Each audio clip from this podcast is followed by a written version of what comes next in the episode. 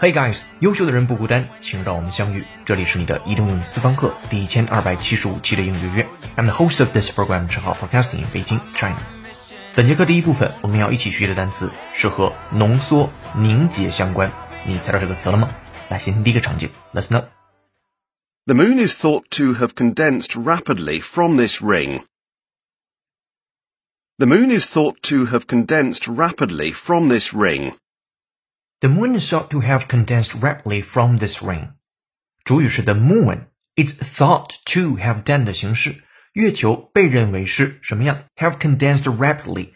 关键词叫 condense，c o n d e n s e，是它原型状态，表示压缩、凝结或者使压缩。它有两大方向的意思， 一个方向和文章或者演讲稿相关。如果你把这文章或演讲稿做减缩、做缩略，你可以用这个单词。If you condense something, especially a piece of writing or a speech, you make it shorter, usually by including only the most important parts.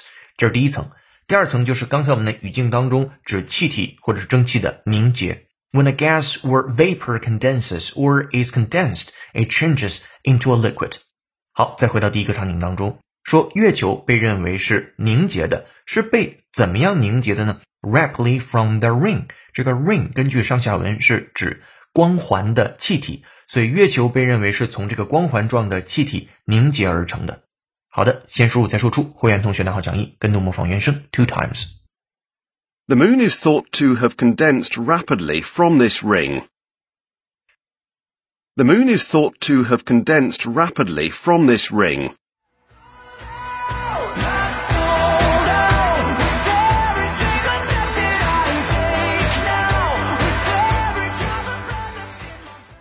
Alright，场景一结束，我们来听场景二。Listen up, please. As the moist air approaches, it's forced upwards by the Himalayas and condenses into huge rain clouds. As the moist air approaches, it's forced upwards by the Himalayas and condenses into huge rain clouds. As the moist air approaches, it's forced upwards by the Himalayas and condenses into huge rain clouds. This is from BBC 的纪录片。我们来看这个句子：As the moist air approaches, moist 潮湿的 air 空气 approaches 接近，随着潮湿空气的接近，在这根据上下文指的是上升。It's forced upwards by the Himalayas 就被迫向上流动了。By the Himalayas 是倚靠着喜马拉雅就在向上移动着，and condenses into huge rain clouds 凝结成巨大的积雨云。好的，跟读模仿原声，会员同学来好讲义，两遍起。As the moist air approaches, it's forced upwards by the Himalayas and condenses into huge rain clouds. As the moist air approaches, it's forced upwards by the Himalayas and condenses into huge rain clouds.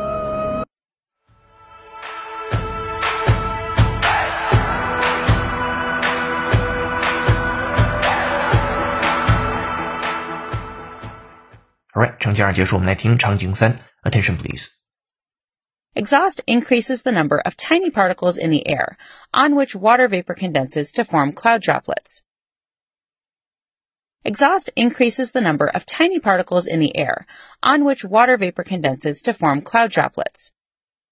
Exhaust increases the number of tiny particles in the air, on which water vapor condenses to form cloud droplets. This is from 科学六十秒美音，来看它讲什么。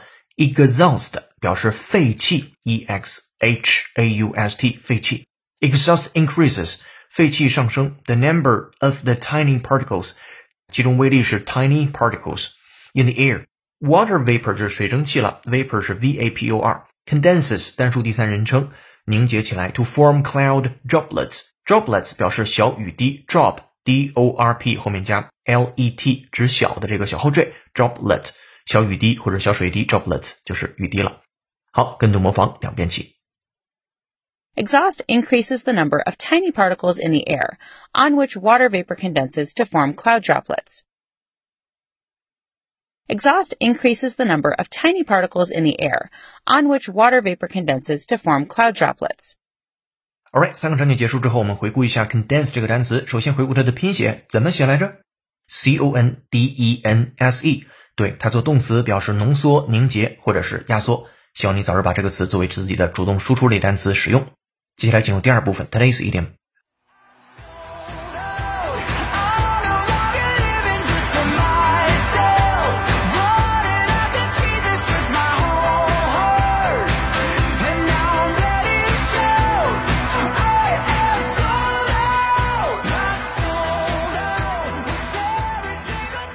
本节课背景音乐是由 Hawk Nielsen 演唱的歌曲《Sold Out》。如果你也有好听的英文歌，欢迎在评论区留言给我们，我们会为您署名播出。如果想获得与课程同步的讲义以及小程序的口语互动练习，搜索并关注微信公众号“英语约约约”，约是孔子约的约。点击屏幕下方成为会员按钮，按提示操作就可以了。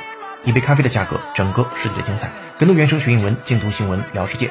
这里是你的第一千二百七十五期英语约约，做一件有价值的事儿，一直做，等待时间的回报。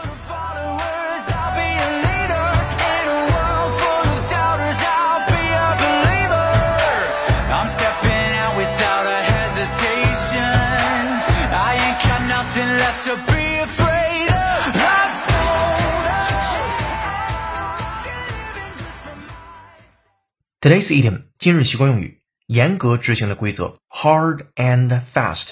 hard 人都熟悉，表示一种艰难严酷。那 fast 除了表示快之外，它也可以表示跟紧、束紧，包括斋戒相关。因为有个词叫 fasten，比如说 fasten your seat belt，请系好你的安全带。所以 fast 其实是有紧、戒绝、斋戒这层意思的。包括 breakfast 早餐那个词，也是由 fast 的这层含义所引申出来的。再回到今天的习惯用语当中，hard and fast 就表示严格执行的规则了。好，把它放在一个场景当中，这个场景呢，可能我们在童年时候都有。说我们家有一条不可动摇的规则，是专门为我们这些晚上在市区里和朋友一起玩的孩子定的。我们都得在晚上十点以前回到家里，而且没有任何例外。好，尝试把这个场景用英文来描述。第一句说，我们家有一条不可动摇的规则。At our house, there is a hard and fast rule. 好，这里边的 hard and fast rule 就是不可动摇的、严厉执行的那个规则了。那关于什么事情，是专门为我们这些晚上在市区里和朋友一起玩的孩子们定的？Against us kids hanging out downtown late at night。啊，这个句子完整的说就是 At our house there is a hard and fast rule against us kids hanging out downtown late at night。好，再看后半句，我们都得在晚上十点以前回到家里，而且还没有任何例外。We all have to be home by ten o'clock, and no exceptions either. 好，这是浩浩老师的分句讲解。接下来有请 native speaker David 完整演绎。Welcome, David. At our house, there's a hard and fast rule against us kids hanging out downtown late at night. We all have to be home by 10 o'clock, and no exceptions either.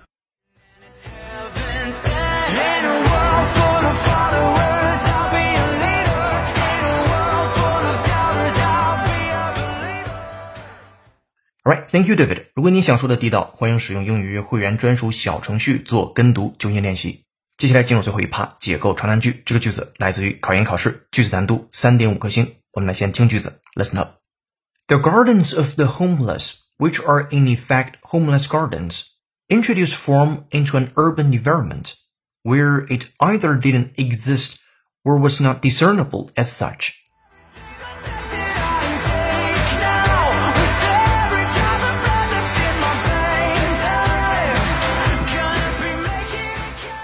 好的，长难句为你朗读完了。对这个句子的详细拼讲解和整节课程的讲义以及小程序的语音互动练习题已经发到会员手中了。上期的教育作业是用叉子插破土豆皮，你可以这样说：Pierce the skin of the potato with a fork。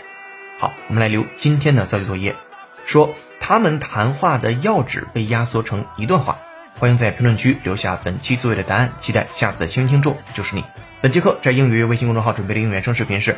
老妈和前男友的对话，微信公众后台搜索关键字“前男友”就可以找到本节课学习的内容和对应的视频了，非常的劲爆，你可以听一听。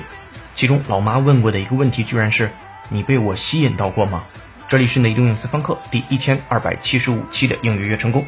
本节课程由有请文涛、小易老师制作，陈浩、超人小易老师编辑策划，陈浩、童内老师编辑策划，陈浩监制并播讲。本节课程就到这儿了，恭喜你又进步了。I'm broadcasting in Beijing, China. See you in the next episode. Bye. 哦，对了，欢迎关注、点赞、评论、转发、再看，我们下节课见。Bye.